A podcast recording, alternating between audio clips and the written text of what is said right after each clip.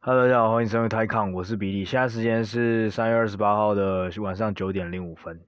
那今天开盘前呢，诶，对啊，就是在半个小时之后就要开盘嘛。开盘前之前呢，我们现在稍微介绍一下，应该，因为不是说稍微介绍，就稍微讲一下，嗯，这礼拜又发生了哪些事情。然后这节重点其实主要是要讲我过去两三天，就上一个礼拜刚好做一个 trade，然后我个人觉得刚好蛮幸运的，只是也刚好可以跟大家分享一下，然后。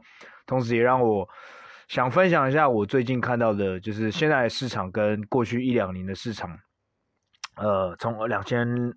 这二零二零年或二零一九、二零二零年开始呢，到呃二零二一到二零二二这整个过程，我觉得有一些很大的变化。好，那开始之前呢，就先来讲一些坏消息吧，就是关于呢，如果今天的话，包括在台湾，然后再到内地呢，其实最近都出现了有疫情的。复燃，然后当然香港这边因为经过两三个礼拜的控制，而且算是高峰已过了，呃，每每天几万几万的这个这个目前这个这个势头好像已经过了，所以现在是每天七八千七八千这样增加的。那台湾先先说先说台湾好了，那台湾呢，因为在这个周末呢有案例造，就是有本土案例来到八十几例，然后今天变一百二十例，所以。在这个部分呢，在台湾目前造成了一个，呃，就是比较担忧的状况，就想说疫情可能要再一波的复发了。那上一集我刚才就跟大家讲过嘛，就是其实人民们真的担心的东西不一定只是不不不不单纯只是因为这个病。是怎么样？可能是新的疫情，因为现在有是又有一个新的变种病毒嘛，所以大家想说这个新的变种病毒会比较致命等等。有时候其实这个病情可能不是真的那么严重，甚至也不会真的瘫痪到整个医疗系统。但 again，就是如果今天政府或是政府表表现出来的态度就是说，呃，我们今天一定要清零，如果没有办法清零的话，或是要把那个个案数确诊个案数控制在比如说五十案例以下。如果只要超过五十案例，超过一百，超过两百，每天这样 local 案案例超过两三百的话，我们社会就会动荡，然后我们医疗资源就崩溃。如果政府今天还是不断的传递这样的一个讯息的时候，那人民就会感觉到不安，就不没有对，就会没有信心，没有信心的话，就会有焦虑的状况出现。那其实 apparently 这次的股市，今天股市又马上反映出来这样子，就是其实除了。除了今天的亚洲市场，日本跟韩国都是 flat，就是平盘。那香港甚至往上涨的，那大陆也往下跌。那台湾甚至一开盘的时候跌得更凶，跌了一盘一一趴多。所以其实台湾在这个，在这个目前的，在这个疫情的这个反应上面，我是个人觉得还是比较偏向很大。然后我同时又看到呢。呃，因为也最近有疫情的一个本土的开始案例有出来嘛，那因为其中一个群主我看是因为警察嘛，甚至有人去怪警察在那边跑来 厨房靠背哦，警察怎么要吃饭吧？然后 again 这种猎巫式的方式，我个人觉得是非常没必要的，因为如果今天是你自己得到这个案这个 case 的话，你总不会学的说，有时候你可能真的很无辜，而且你自己本身也没有，你你自己可能也不会。有症状，然后你身边的人都没有症状，只是你刚好就是身上带有，而且你也乖乖打了三针，但你可能就是体质本来就比较容易接触到一些病毒。那这个病毒，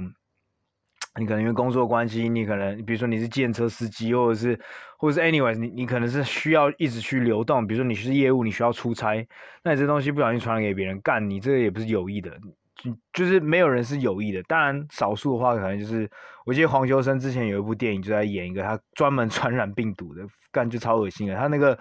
反正那部电影他也在演一个演一个心理变态，就黄秋生早期的电影他都是演心理变态嘛，包括那种人肉叉烧包，然后之后那部电影叫什么东东，反正那时候我跟我同我我跟我朋友看，我朋友看完之后就是觉得说，干为什么我喜欢看这我我不是喜欢看，就是他说为什么我喜欢看这东西，他无法理解。那我我大一大二的时候吧。Anyways，除非你是像黄秋生那个角色，呃，你知道你自己得了，然后你自己知道时日不多，然后你就是有反社会人格，想要去害，在世界上害人的话呢，当然是另当别论。但我相信大部分人都是无意的，那对，没错。所以我觉得，嗯，Again，我不知道这会怎么样，那我就看接下来，反正接下来看政府跟人民们要怎么去再去反映这件事情。那至于这件事情也发生在中国了，因为中国现在的每天新增案例也要五六千多人。那当然，跟他们就是，如果你当然用他的比例去算的话，比如说他们呃十一二亿、十二三亿的人口，每年新增五六千人干，什，It's like it's nothing，就是 literally nothing，干就像是小蝼蚁一样的小的数字。But 现在刚好就是 outbreak 地方是在上海，你还记得两个礼拜前是出现在深圳吧？那这一次就是出现在上海，那上海现在每天会新增三到四千人，所以今天应该说昨天呢，呃上接近晚上的时候，上海政市政府就公布说，就是这个礼拜要进行连续呃分阶段的 lockdown，分阶段的封城。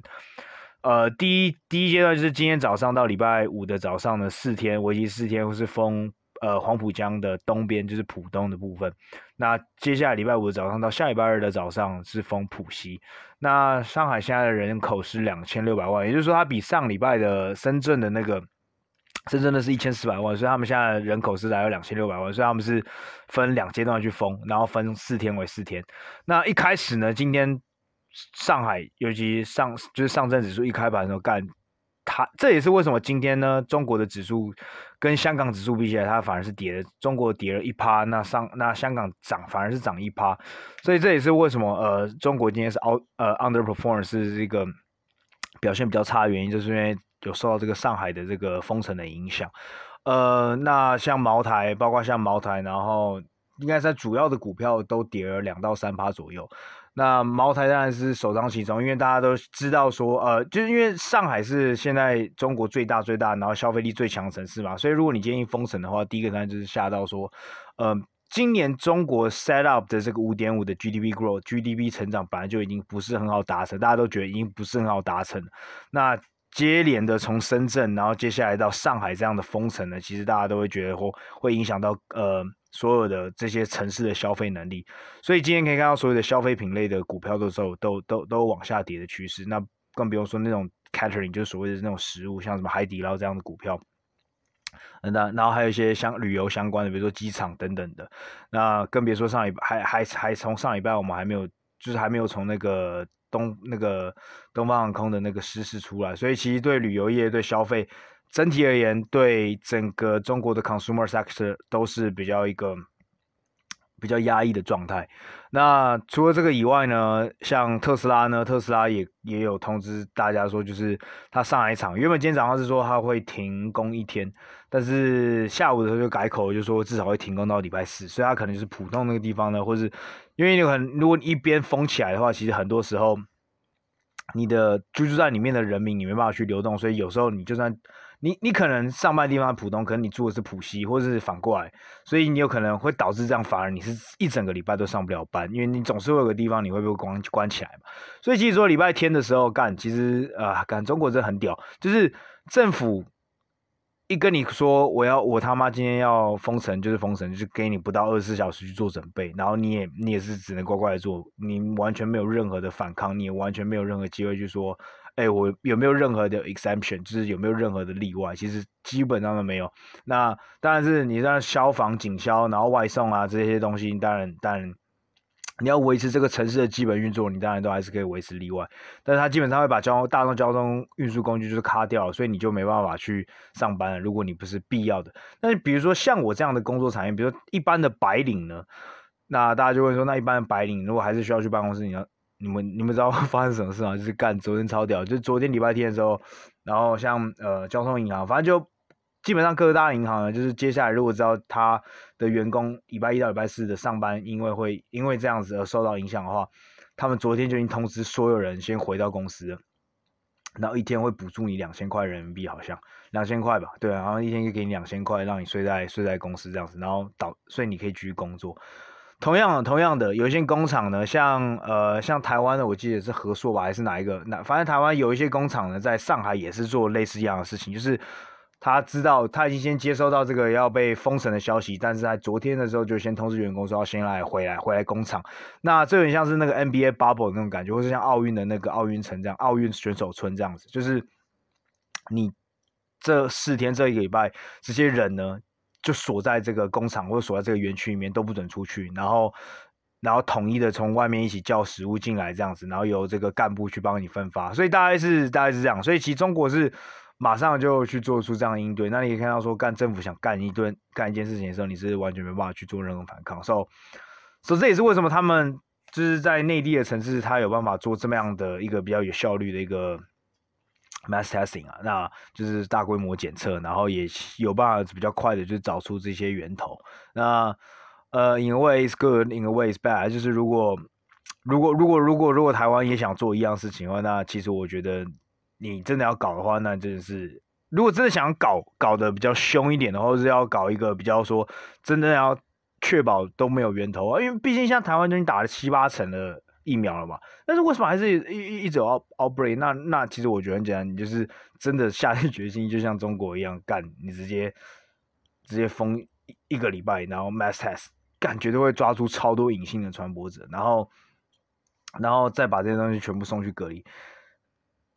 的话，那 maybe 台湾就真的可以做到一个很呃歪的，就是真的是就是接近清零吧。但是我不知道这样当然变相说。如果你已经确保本土的案例是几乎接近零的话，那同样他们你会又这样，政府一定会要走向极端嘛，就是可能会回来的国人们又要再隔离两个礼拜，然后完全不是我会想看到一件事情。所以，所以我觉得，呃，这次反应，我觉得台湾的反应，我是觉得那还是比较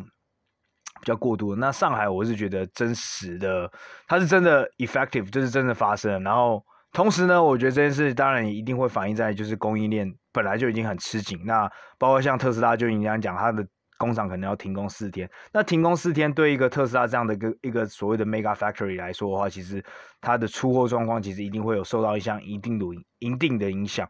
呃，对，尤其像整个全世界的供应链都比较吃紧，然后其实呃特斯拉现在的出货呢，出货呢其实有。四分之一到三分之一是依赖上海工厂的出货，那你也不确定上海的这个厂真的就只剩封这个一礼拜吗？还是上海接下来会再封一阵子？呃，所以大概是这样，所以这是中国目前遇到的问题。那我觉得，呃，反正就是这样吧，因为这个疫情我们已经讲过很多次，我觉得也不用再重复。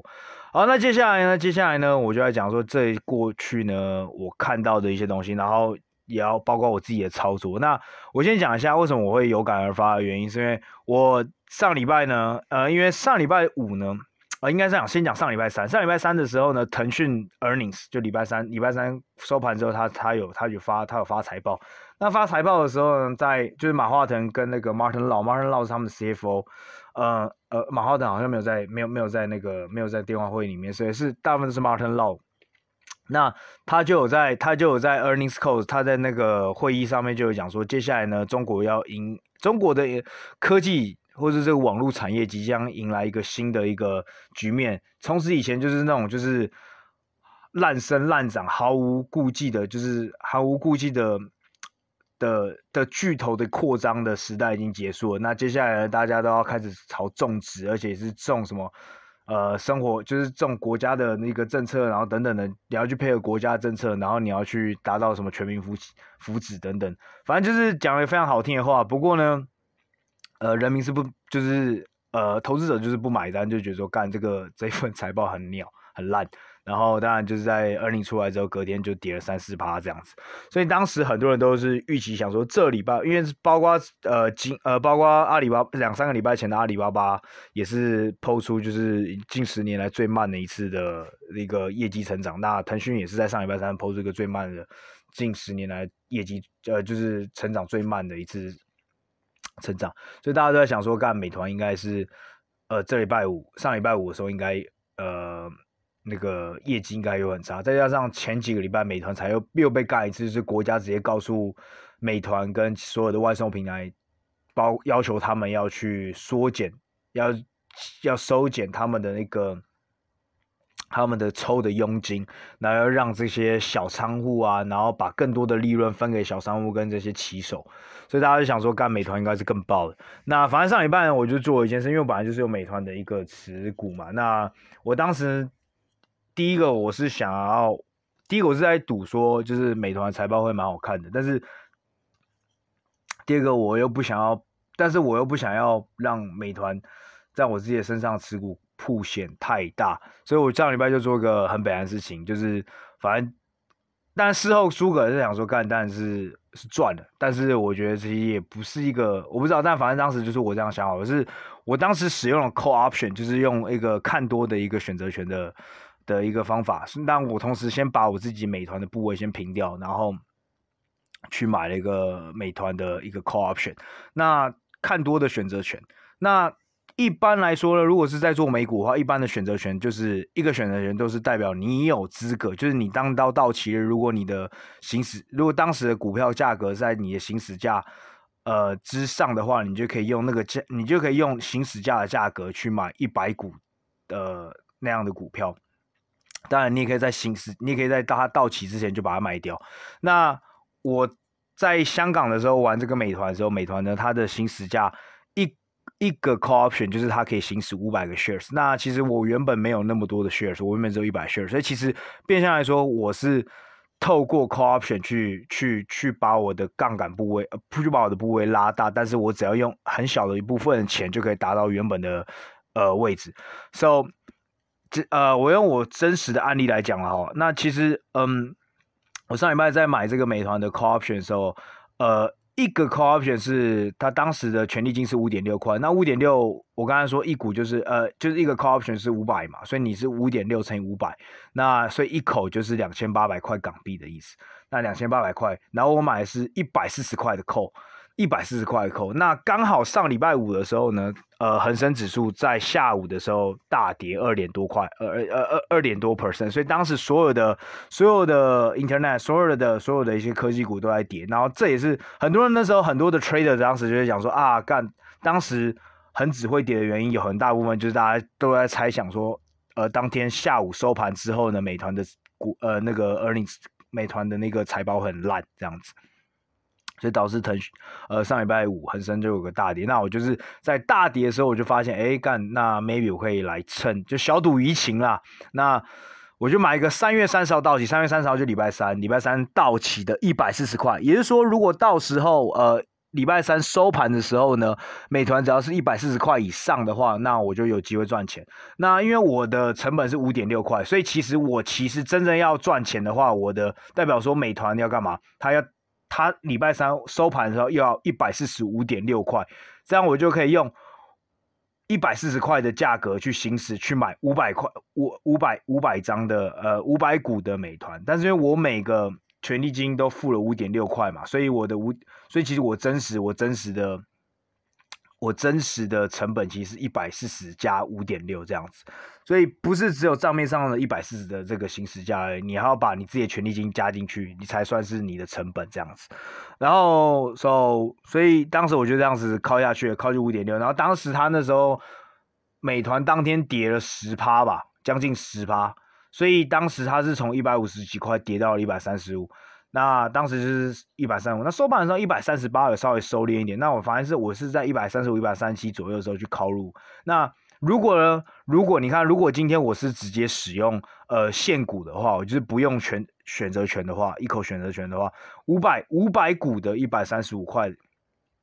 的美团的话，其实要来到六万七千五百块。那六万七千五除以两千八的话，就是二十倍。所以其实我今天在抠这个一百四十。块的这个 call option 的这个权利金买多的这个权利金的话，呃的买买多的这个选择权其实是敲了二十四倍的杠杆。当然，如果我是相反的，我如果是看空的话，我是看空的话，我如果觉得，我如果觉得，我如果觉得到时候美团会跌，礼拜三会跌到，比如说一百一的话，那我可能可以去买一个一百二十的 put，就是我看准它会跌到一百二十以下，那这就是。扣就是看多，就是看它会涨，就是在收盘，就是在礼拜三到期当天的时候收盘的时候，只要一百四十还要多的话，你就赚钱。那如果是看跌的话，就是只要它礼拜三晚上收盘的时候，只要比一百二十块跌的还就还要低的话，比如说一百一十九或者一百一十八的话，那我就我就我就赚钱。那一样的。记得各位，就是你，你要把自己的权利金的成本算进去。所以其实如果比如说我今天是买一个一百二十块的 put，但是我今天如果呢，比如说我权利金是五块钱的话，也就是说呢，它今天这只股票要跌到一百一十五块，就是一百二十减五嘛，它比跌到一百一十五块更低以个以下，你才有办法赚钱。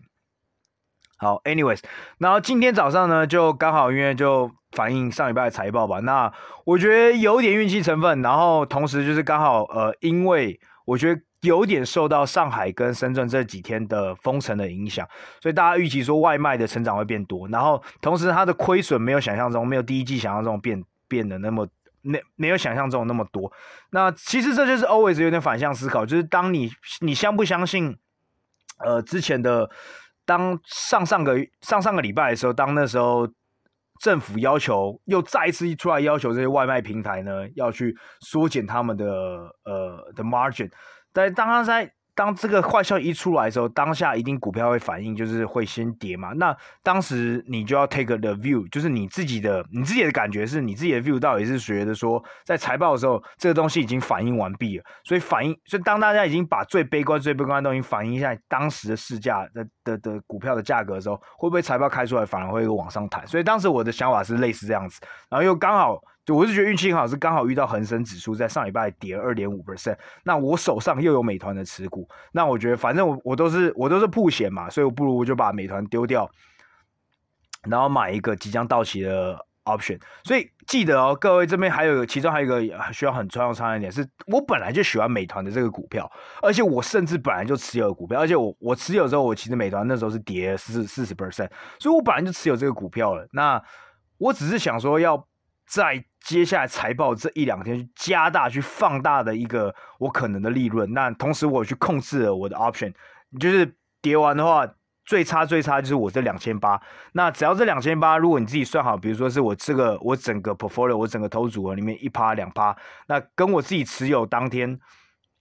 直接持有一个呃美团的现股，可能只比有比多会导致你整个 portfolio，导致你整个投资组合。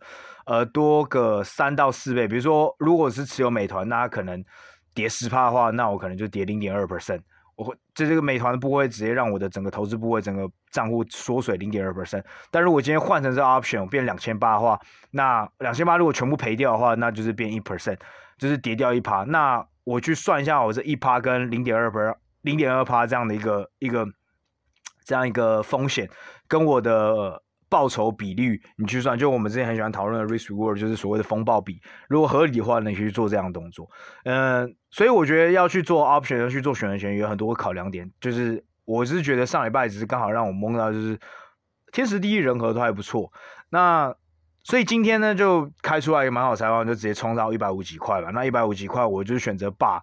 我就直接，所以我的我的我的选择权一度最高 trade 到十七块，也就是说它从五点六块，我的成本直接跑到十七块，所以是直接三倍。那如果我今天是拿现股的话，我就只会有我只会赚十一十二 percent。所以其实你看，如果是三百多，就三百多 percent，如果去除以呃，应该说是两百多 percent 去除以你的十几 percent 的话，其实杠杆也是差不多二十四倍。所以所以它的 percentage 就是它赚的趴数，它会跟它会相对应在你开的杠杆。大概那个倍数是差差，大概是不会差到太多的。那我就直接把我的呃选择权平仓平在十二点多吧，还是十三块，然后之后再转回去买现股这样子。呃，对，所以大概是这样子，就是一个刚刚好出现的一个状况。那同时刚好我上礼拜又把，因为我在我在做这件事情的时候，我有先把我的其他的中国的部位去又又又降到又降掉，像我就把京东给卖光。然后同时又还做空一点阿里巴巴，那刚好今天运气还行，就是京东是今天所有的中国的科技股里面跌最多，呃，唯一一个跌的应该这样讲，它今天早上跌了两趴，那就刚好是因为新闻有爆出来说，呃，它接下来可能要裁员，它一度是跌七趴的哦，然后它就是新闻爆出来说它要裁员，然后呃，裁员的部分可能会来到在各部门之间可能会来到十趴到三十趴不等，那。更衰小的是，呃，也不是说更衰小，然后同时上礼拜五呢，它是，哎，我不知道有没有跟各位分享过，反正呃，在应该是有，就是在一个多月两，应该两个月前的时候，腾讯当时候有把它手上部分的腾呃京东，应该应该说大部分的京东用作 special dividend，就特别股息方式派出。那上礼拜五是把那些派出的特别股份的京东股票打入账户的那一天。所以上礼拜五呢，腾讯的大概十几趴、二十趴的京东股票，在上礼拜五的时候全部派到当时的持有腾讯的这些股东的手中。那很多人都会选择在拿到之后就把，因为它算是个 free money 啊，这算是一个免费的钱。所以当时有很多的人就，而且但是他又不是占一个很大部位，所以很有些人呢，当然少，也不是说少部分，是有些人当然会补足，就是比如说我拿到。一百七十三股的京东，那我可能就会再多买呃三百二十七，去把补成一个五百股，变成一个 real position，这样变成一个这样的部位。那很多人也会觉得选择就是直接把它出掉，就拿到当天要过一两天，或是可能就不看好吧。那刚好上礼拜五的时候就遇到一个大跌嘛，所以很多人就拿到这个 free money 之后，很多人在当时可能就选择出掉了。所以京东最近就遇到这两三个这样的一个问题，然后股票就表现没有那么好。那这样的一个反应呢，或是这样一个东西呢，然后包括在呃不同的股票在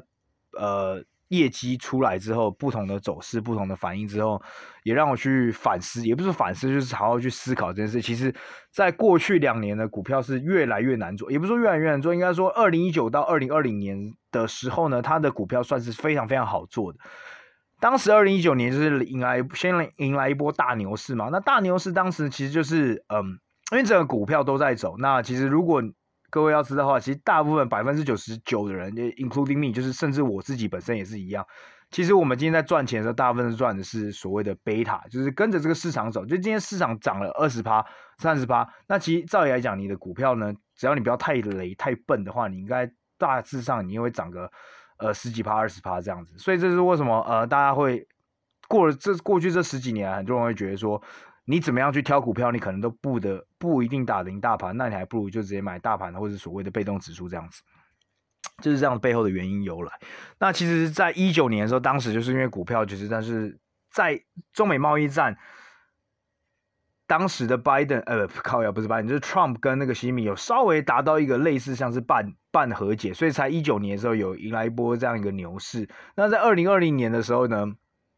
因为这个疫情的爆发，所以被冲康了嘛。冲康完之后呢，在 Fed 就积积极进来救市之后呢，有一波呢，从三月到十一、十二月一波很大的一个科技的一个科技股票的一个上涨趋势。那当时所有的科技，只要你沾得上国防后就是你只要沾得上在宅工作，你只要沾得上 SaaS 软体、e-commerce 就电商，所有东西。全部都在涨，就是不管它真的是好的公司还是不好的公司，你只要买对这个 sector，你只要买这个板块，它就是涨就对了。就跟就跟最近那个台湾最近哦，今天又在又在又在又在又在炒一波那个防疫在家的概念股。那当时在去年爆发的时候，很多防疫在家的概念股都往上涨嘛。那等到疫情慢慢趋缓的时候，你你就知道就是。海水退就知道哪些哪些哪些公司是没有穿裤子的，比如说像东森煤，它的股价就维持在一个比较高高端。那东森呢，它也是从十几块涨到七十几块，但是又跌回三十几块。所以很多很多东西，但是很多呢，可能是十几块炒到七几块，结果淘海水退去之后，它跌到七块五六块这一种，就是后来搭着这一波上去的，或者甚至最后上车的，干全部被割成智障。这就是呃，在过去这样子一个在上涨的时候，很多时候你基本上就是你根本就不用不用理说，你根本不用去管说这个个股的公司基本面好不好，你只要投就对了。所以在二零二零年的上半年到第三季的时候呢，就是炒一波这样子。那二零二零三月呃第四季呢，到二零二一第一季呢，开始就是炒一波，就是 reopen 嘛，再开放。就是 travel，所以当时你也是不用管干，只要是旅游，只要是饭店，只要是航空买就对了。结果很快干一堆又全部跌回来。然后同时呢，因为升息开始嘛，在二零二一的下半年的时候开始金融股开始整个就往上跑，所以去年呢就会跑出像金融股呢，然后一些传产等等东西东西全部都跑得非常跑跑得又比科技股还好。但 again，只要你去买到金融。你不用去管个股的金融表现怎么样，只要你去买金融板块，基本上你的表现都不会太差。那当然，除非比较衰，比如说你买到 Credit Suisse，你买到瑞士信贷这种鸟东西，然后就是因为它每次只要有东西爆的时候，都跟它有关嘛。那这个是另当别论。但大部分的银行，你只要买了银行，你你基本上就是数钱就对了。那最近一波也是石油股也是干，你就买了一堆，然后买了石油，买了石油股，然后就在年底开始就炒炒起来。那航空股也是啊。航运股也是啊，当时就是随便嘛，就是你干你随便买，随便随便涨就对了。当然就是有涨多涨少而已。但是来事情事情推到时时间推到二零二二年之后，我就发现时间呃这个东西越来越来越越来，差点变成台湾国语跟叔叔一样，越来越难做了。这是真的比较难做。其实你们可以看到说，包括甚至是尖牙股呢。所谓的 FAMG，然后或者你你再加个 N 呃 Netflix 的话，你就发现干其实个股的表现各个不一样喽，就开始不一样。你跟两一两年前，或是过去这两年来说，你基本上是无脑买 fan，就无脑买金牙股，反正他们表现都会很屌。但是哎干。这一季的财报开出来，你就看到说，干 Facebook 跌三十 percent，然后 Netflix 跌三十 percent，然后甚至有一些股票，比如说 PayPal，你一直以来觉得这种科技大牛股就是全就是市值前十、前二十大的东西不会跌，就干它也会跌。那金融也一样哦，金融如果你们再仔细去看的话，包括 Bank of America，然后 Morgan Stanley，然后 Goldman Sachs，然后呃呃 Credit Suisse、Citibank，你会发现每只股票、每只银行的。走开完出来的走势都不一样的原因后面很简单，所以所有的银行呢，其实他们比例占占比是不一样。比如有些银行呢，它的呃 IBD 就是这个 investment banking 多了一点，那有些银行的 commercial banking、retail banking 多了一点。那你不会看得出来说，哎，有些业务呢会因为 FED 会因为 Fed 升息而而而而而获而而而有获利，那有些反而会因为呃，FED 升息之后可能会冲击这个市场，比如说像 IBD Investment Banking 呢，它可能因为假设如果今天股票市场跌，债券市场也跌的话，那你的这个 Investment Banking 的部门一定会受到冲击嘛。那包括 E C N、D C N，比如说你发债也比较麻烦，你发你发股票也会比较少，那这些都会受到冲击。所以你可以看到那时候 GS Goldman Sachs 在呃还有 JP Morgan 在财报之后，它其实表现是相对于其他银行表现比较差的。那你看到 Bank of Bank of America 其实表现的是相对比较好的啊，比如说像恒生银行，在因为因为香港的一个被冲击，再加上恒生银行呃主要的一个持有的的那个这个这个贷款呢，很大的铺险是铺在呃很有很大一部分是有内地的这个不动产的铺险，所以在呃。第一季的 earnings 出完之后，它也是大跌，所以其实每一家银行相对来说，它的表现都还蛮参差不齐。之呃，也来到像呃这个科技股也是这样子，所以就会发现说，哎，并不是就是以前跟以前就是说，哎，干我买我看好一个 sector，我我只要做一个类似比较是 macro trade，比较一个是总总体宏观经济，我抓准一个 sector，我不用真的去花太多功夫，或是比较比较不用这么认真。或者说比较简单，你只要抓头部三四家公司就好。那今天呢，难的部分就出来了。干，就算你抓头部五六家公司，干全世界最大的科技股，那我就抓头部。我都已经抓头部，我抓了 Amazon、Apple、Microsoft、Google、Facebook、Netflix 这几家公司。结果我抓到这家公司，干里面还是会有雷的，而且雷的出现几率也还不低，不是那种二两三成的，甚至还达到四五成。哼。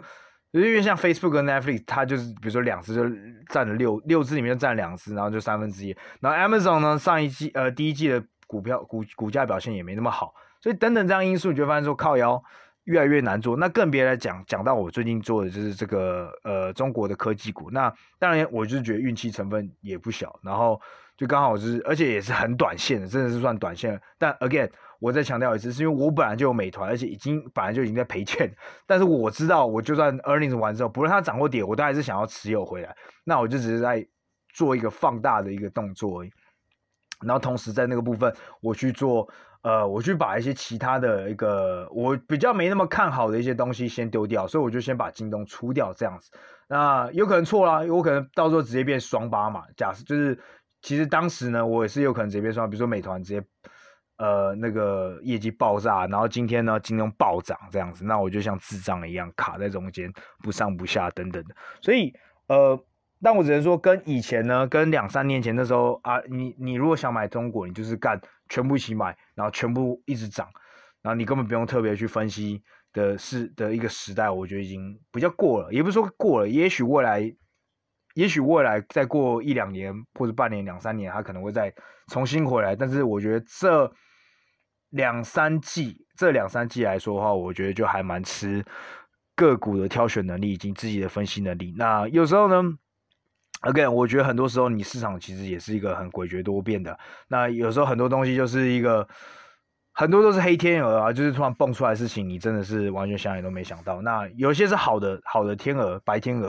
是这样讲吗？有些是坏的天鹅，像黑天鹅。像我今天呃，今天很快就再补充两件两两个好吧？那就一个就是特斯拉嘛，然后一个就是 C 虾皮。那特斯拉就白天鹅咯，干，其实超衰小，哎、你原本想说干，今天他上海的工厂已经被锁起来，也不是锁起来，就是需要被封锁。然后老板呢，Elon Musk 还很有趣，他在盘前的时候还讲说，干，他好像又中了，他第二次中了新冠肺炎，不过他说他是呃没有症状，几乎没有什么感到不舒服。然后你想说干，应该特斯拉会跌，结果主要是因为还是因为上海那个工厂嘛。结果因为呢，他在盘前就讲说，呃，他今年呢会 persuade，就是会说服所有的特斯拉的呃个股的的股东呢，去投一个赞成，今年他们会投，会就想要表决一个议案，就是要再拆股。干，特斯拉两年前才拆过一次股。这次又拆，这次又要拆，那拆股到底有没有好处呢？其实拆股本身来说，本身来说呢，对你的持有的股票市值是完全没有变的。比如说我今天持有一张台积电，也就是说我是用六百块的价格去持有一千股的台积电，那它的六百乘一千就是六十万，所以我今天的台持有台积电是表示表示来说我是有六十万价值的台积电。但如果今天台积电说我要一拆十，就是说我一千一千股里面我。变成一万股，那我一张股，不管用台湾的说法就是我一张，我直接拆成十张给你。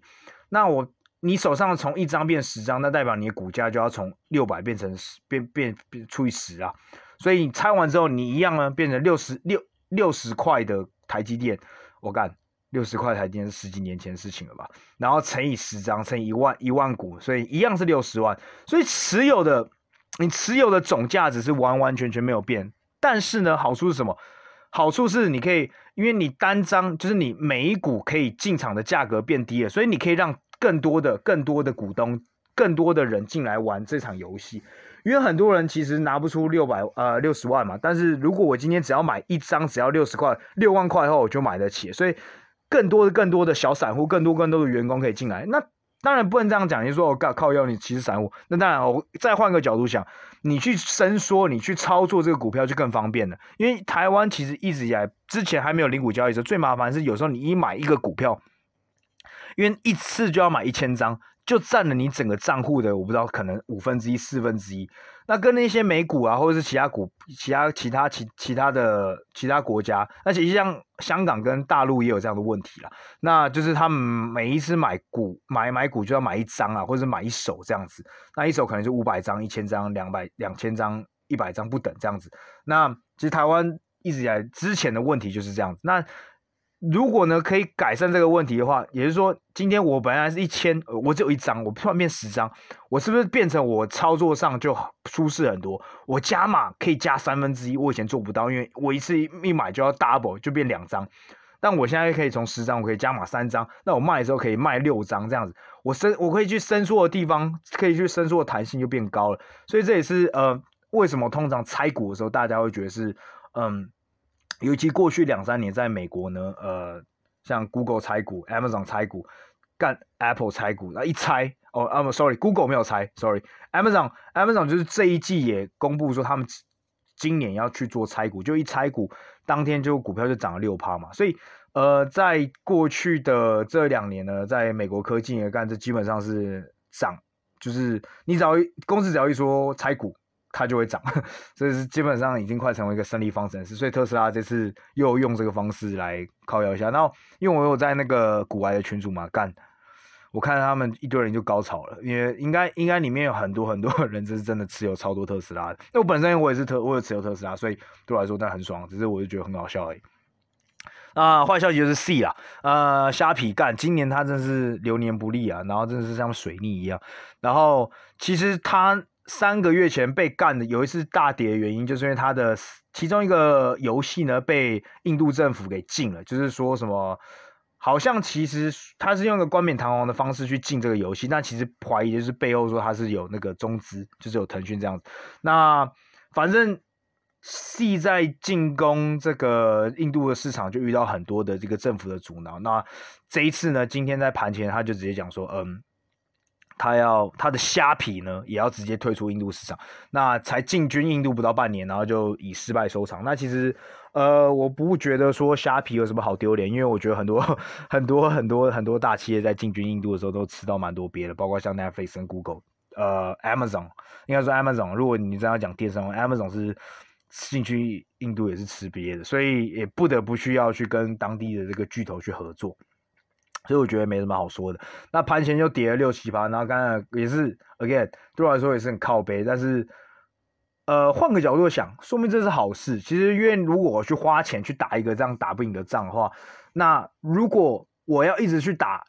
就我明明知道说这一场仗会是场硬仗后，到底还需不需要继续花钱花这个成本去往下打呢？就跟现在俄罗斯一样嘛，你到底你到底你你这最就算最终最终你获得了胜利，但请问你前期付出的成本，或者接下来你还必须付出的继续的 rolling cost 到底值不值得？那我觉得 C 就是觉得说干他觉得不值得，然后及停及时停损。对来说，未尝不会是件好事，因为他接下来要专心的打他的中南美洲，跟我的另外一只股票，我们看到 Libro 去去互干，这件事我觉得很靠北。两只谁赢，我都我都不知道该开心还该难过，因为代表两败俱伤嘛，就是两个手心手背都是肉，代表另外一只因为爆开，对啊，所以之前干那时候，去年 C 是还很红的时候，他一说要进军巴西，进军中南美洲干，Meli 直接点。效果都还没出来，就成果都还没都还没有 present 出来，就干 Meli 就直接先跌十趴，有点靠北。但现在今年来说的话，以股价来说的话，Meli 就相对比 C 强很多咯。好吧，大概就是这样。所以就呃，现在市场就是这样子。那其实有时候我觉得运气成分也多了。然后，但是但是不要说哦，干那那这样你都觉得说是运气的话，那就那那那那那那就都不做。呃，我我个人。并不不会这么去想，我只会说就是竟然是，呃，竟然是，然后也不能说听天命，就是说你尽量把你自己事情做到最好。那股票这个东西本来就是做一个几率的东西，就是你只要你确保你的胜率是十支里面有超过五支以上是会赢的，那你的胜率就会就会比较高。那你就是。幸运的事情发生在你身上的时候，通常你只要超过五支的话，那你就可以继续活在这个市场里面。那我觉得这跟所有东西都一样，你打棒球，你玩德州扑克，你去赌博，其实都是一个最主要就是一个胜率的问题而已。所以我觉得没有所谓的就是哎，该运气好跟不好什么？只是运气好跟不好，它都会都会去影响到你的一个整个一个操作的心态。好了，那大家今天就先讲到这边，然后呃又超时，各位晚安，拜拜。